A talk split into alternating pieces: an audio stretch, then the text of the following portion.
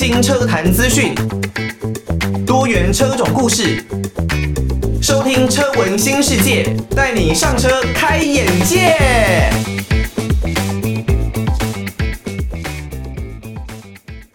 来自于理想混蛋的歌曲《不能寂寞的人》，欢迎大家收听车闻新世界，我是艾格。不知道大家对于车闻新世界的内容，我们从八月份开始做了蛮大的转型，讨论更多的国际议题，讨论更多的两岸议题，或者是像以前我们很专注在传统哦车款这一类的新闻或者是议题上面的讨论。大家比较喜欢这种综合性的、国际性、两岸性的，还是更喜欢像车辆纯车辆性质的内容呢？艾格其实也很想知道。对于我们的车闻新世界，因为明年将会进行改版，叫做带你漫谈。不过里面呢聊车也是没有问题的，所以呢，我还蛮想知道大家对于我们节目的走向的喜好，到底呢是以什么样的方式来看待哦？那任何对于节目的建议，都欢迎可以寄信到台北北门邮政一千七百号信箱，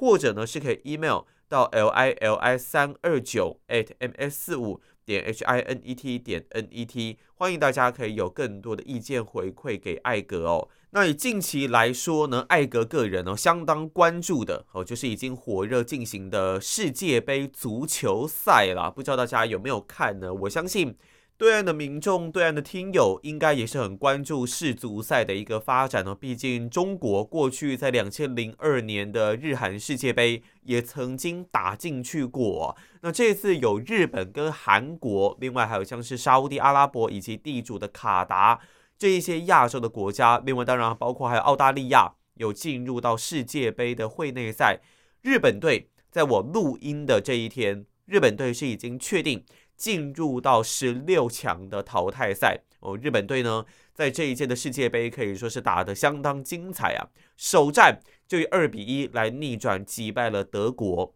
虽然第二战零比一不敌哥斯达黎加，但是在关键的第三战，他们硬是也上演了逆转秀，以二比一再次的继德国之后，又再逆转了欧洲强权西班牙。这一支的球队来相当漂亮的以小组第一了，挺进到世界杯的十六强战。哇，这一次的日本呢，确实带给我们很大的惊喜。那在我录音的这一天，韩国队还没有进行第三场的比赛，就准备要在我录音这一天的晚上十一点来进行关键的第三场比赛。所以呢，在这一集节目播出的时候，大家已经会知道韩国队的结果。现阶段他是一败一和，但是在这一天的晚上来面对他们的强劲对手葡萄牙，到底能不能够挺进到十六强战，还要看场比赛的结果。对于韩国队而言呢，当然是拿下胜利是最好的，但是。其实，就算拿下胜利，也还是要经过一些胜负，还有净胜球的一些比较。不过，无论如何，如果能够拿下这场比赛的胜利，对于韩国队绝对有更大的希望，可以来挺进到淘汰赛。不过，无论节目播出的时候，韩国队有没有挺进到淘汰赛，其实这一届的亚洲球队，这一届的韩国队有孙兴民的助阵，都已经让我们感受到很不一样的一个足球热力。感受到亚洲球队也是可以在世界杯有所作为哦，在这么多欧美强权，应该说欧洲强权的环伺之下，亚洲球队也还是可以占有一席之地哦。而且呢，不只是在足球场上，我们可以看到像韩国球队孙兴民，还有他的队友，不管是曹圭成等人，有这样子优质的表现之外呢，其实在场外，他们的起亚 Kia。他们的现代 Hyundai 这一些的品牌，其实也都展现出很高的一个能见度哦。这一次的世界杯足球赛呢，现代起亚就是在比赛期间的汽车赞助商啦。他们当然一样是来自于亚洲的一个品牌，韩国的品牌，会在比赛期间呢，为球员、裁判还有工作人员来提供移动的服务。在这一次比赛进行到现在，我们也看到很多这样子的画面哦。那事实上，现代的这个 Motor Group 的现代汽车集团呢，它旗下当然包括了现代，包括了 Kia，那另外还有豪华品牌 Genesis，他们从一九九九年就已经跟 FIFA 签署了合作的关系呀、啊。从两千零二年的日韩世界杯开始，就已经担任了赞助商，到目前二零二二年的卡达世界杯，都一直都是赞助商的一个角色。他们旗下这几个品牌呢，为这次的比赛提供六百一十六辆的车辆，其中呢有四百四十六辆是乘用车款，那包括两百二十六辆，超过一半的车型呢是电动车，例如像是 Hybrid、Plug-in Hybrid，还有纯电。现场也有十辆的纯电巴士 Electricity，在比赛过程中呢来提供接驳的服务。各品牌的电动车也几乎都可以说是全数登场，像是 Ioniq 5，然后 Sonata Hybrid、Tucson Hybrid、Kona Hybrid。那豪华品牌 Genesis 它旗下的电动品牌 G 八十的 EV、GV 七十的 EV 也提供了像是 FIFA 的 VIP 啦，跟相关人员的一个接送。另外呢，现代哦，他们还派出两辆的 Ioniq 5，在比赛活动当中呢。担任 V2L 双向供电的服务，会在卡达世界杯比赛的这个停车场提供一百千瓦到一百五十千瓦的输出功率的充电器，让这些旗下的电动车的阵容呢都可以说是精锐尽出哦。那另外像是三百六十七辆的 Kia 品牌的车款呢，也是精锐进出，在两百九十七辆的乘用车当中呢。包括了像 Carnival 啦、Sportage 啦、Sorento 啦，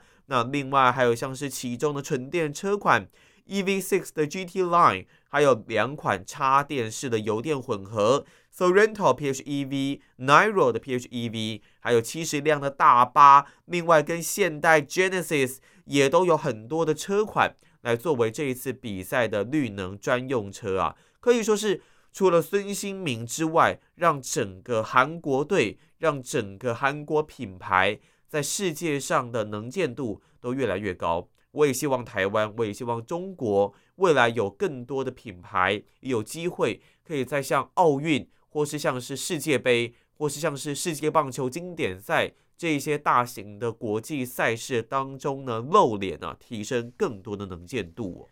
来自于动力火车的歌曲《我很好骗》，在这边想要问一下各位的听众朋友，不知道大家心目中呢有没有哪一些品牌的车款是你心中所想象的梦想车款呢？可能有很多人想要买兰博基尼啊，或者是想要买呃法拉利啊这一类的超跑的品牌，但是呢，对于我们来说，好像又有一点过于的遥不可及啊。如果真的想要享受一个豪华品牌，然后又有一些驾驶乐趣，那又能够在路上有蛮不错的一个身份地位的象征，我相信保时捷会是很多人会选择的一个品牌哦。毕竟现在在奔驰、宾士、在 BMW、宝马这一边的能见度已经非常非常高的状况之下，我其实在路上保时捷也真的能见度很高了。大家都希望能够找到一个更保值更有能见度，更有能够代表自己的身份地位的车款。毕竟努力了这么久，还是希望可以有一些车款来彰显自己的一个身份哦。那保时捷就成为很多人的首选。不过呢，在台湾的保时捷这一边哦，现在出现了一种新的销售方式，那就是所谓的搭售。搭售是什么呢？简而言之啊。就是你如果例如想要买一辆 GT 车型六百万以上的车型，那你必须要再多买一部的休旅车或是电动车。也就是说，假设你现在要买一辆六百万以上的车型啊，那你可能要再搭配一辆两百五十万的车款。那部分的车款呢，也要求选配到一定的金额以上。为什么会有这样子的一个搭售策略呢？但我觉得这不影响在保时捷里面购买比较呃初阶车款的买家，因为目前并没有传出这样子的消息。但是你如果真的是想要买六百万以上的车子，你就必须要做一些的搭售。对于能够买六百万车主的财力呢，我不太认为要做搭售的一个状况会有多么的严苛啦。不过，我觉得还是有一定的挑战哦。毕竟也不是所有人都想要花这么多的预算在购车这一件事情上面哦。争气的事情呢，主要就是因为目前包括了像是俄乌战争还没有解除嘛。那另外呢，在疫情方面也不是说完全的停歇，所以目前在全球供应链还有运送方面依然还是相当的吃紧，让保时捷这一边的缺车呢是越来越严重。对此呢，在台湾的上腾保时捷就已经率先宣布，未来呢要购买保时捷的特定车款，需要另外配车，也就是搭售了，开出了国内业界的第一枪，甚至可以说是全球保时捷的一个首例啊。那就像我刚刚所说的，如果消费者想要购买类似像六百万以上的车款的话，就必须要再多买一部的休旅车或者是电动车。那业界也分析呢，保时捷在欧洲它目前是已经挂牌上市的哦，所以呢，他们的销售策略目前已经有一点转向精品化的一个状态。台湾市场小而美，说实在的，蛮适合练兵的。所以呢，这样子的一个策略也代表台湾的高档车市精品化的时代确立，包括了。像是台湾的上腾、台湾的范德这些经销商、车厂，有可能啊会成为最大的一个赢家。业内人士就说呢，目前新车大区啊，美国跟中国大陆的经销商可以加价卖，但是呢，在台湾这一边的经销商是没有办法做这样子的事情的。而保时捷原厂哦，每一年给台湾的配额又是极其有限。所以呢，在供需失衡的状况之下，利差也随之扩大。有很多我们所谓的汽车投资客也看准这样子的一个商机哦，抢先大量的下单，排挤了原本有意愿要购车的一般大众。那再加上现在全球供应链短缺，保时捷本来量就不多，所以这些投资客呢，他可以买了之后来转单，应该说转卖了原本两百万的车子。那也许可以喊到两百五十万、三百万。那原本可能六百万的车子，他可以喊到八百万。以这些有能力购买六百万车子的车主来说呢，他只是不想等，那加个一两百万对他来说并没有太大的困难。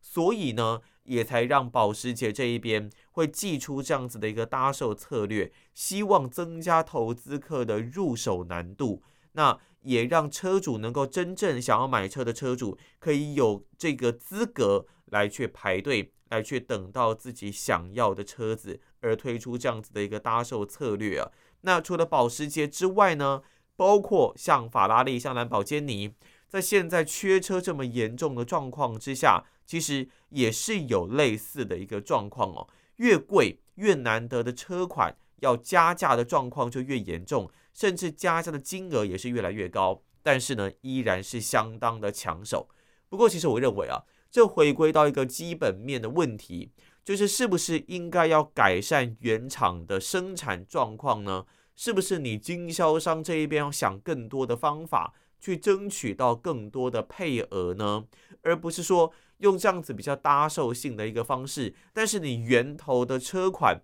却是严重的不足哦。毕竟，你如果真的搭售出去，在量不变的一个状况之下，那不是会变相的让缺车的状况更加的严重吗？我觉得这样子的做法，说实在有一些本末倒置啊。虽然以这样子需要搭售的车款的种类来说，我也是买不起了这六百万以上超级高价的车款，但是对于这些消费者而言，也不能说因为人家有钱，你就把人家当做盘子这样子敲哦。要入手你的保时捷的车子，就必须一定得付出这么高昂的一个代价。虽然对于这些买家来说呢，也许并不是这么大的一个代价啦。不过，我基本上就还是认为，最根本的一个方式，就是要改善你的一个生产方式，改善你的一个配额分配的方式，这样子才是最根本的一个做法啦。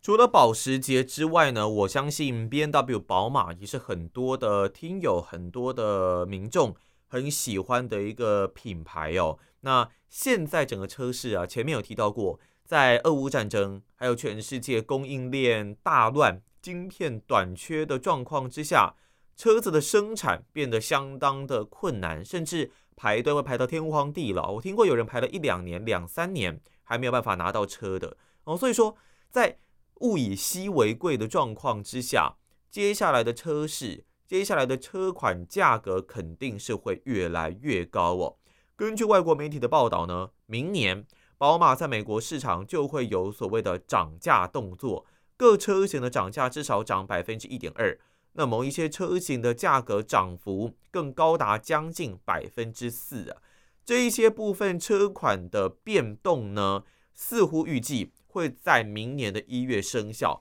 最慢也会在明年的三月开始实施。当然。对于车商而言呢，价格的上涨理由千百种。目前呢，通货膨胀，还有整个供应链短缺，物以稀为贵，所以呢，价格一路的上去是不难理解的。不过，针对这样子的一个现象，其实我有的时候也会很想问啊：如果未来真的通膨压了下来，那整个供应量已经算正常的状况之下，那车商会把价格给降回来吗？我个人的看法是相当存疑的。从以前我们花一百万买一辆车，一百万台币买一辆车，就已经可以被称为百万名车了。也许二十三十年后的现在，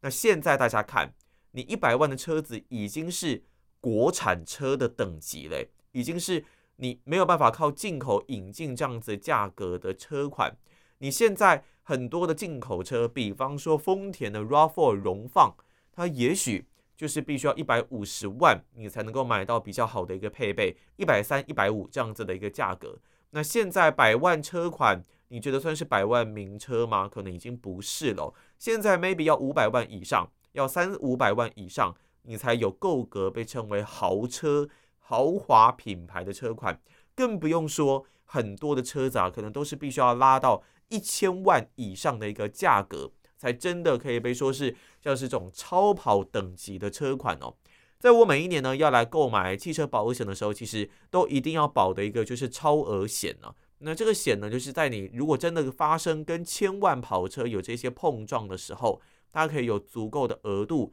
来做理赔。那现在好像一千万有一些不够了，在法拉利呢跟很多豪华品牌的车款，可能都必须要拉到两千万。才有办法有这样子的一个理赔的额度来足够支付哦。那这一波美规的 BMW 宝马从二系列开始哦，那从八百美金到一千两百美金不等的一个上涨幅度，台币大概就是两三万这样子的一个价格啦。那如果是休旅车型呢，例如像 X 系列，会从五百到一千五百美金，都陆陆续续有来进行上涨。另外，如果是上到 Competition 的车款，一千八百美金、一千九百美金，这些大概将近四 percent 的涨幅，也都是可以看到的。另外，像是五系列也不遑多让，涨幅大概落在百分之二到百分之二点一左右。从一千六到两千美元这样子的涨幅，也都是有出现的一个数字。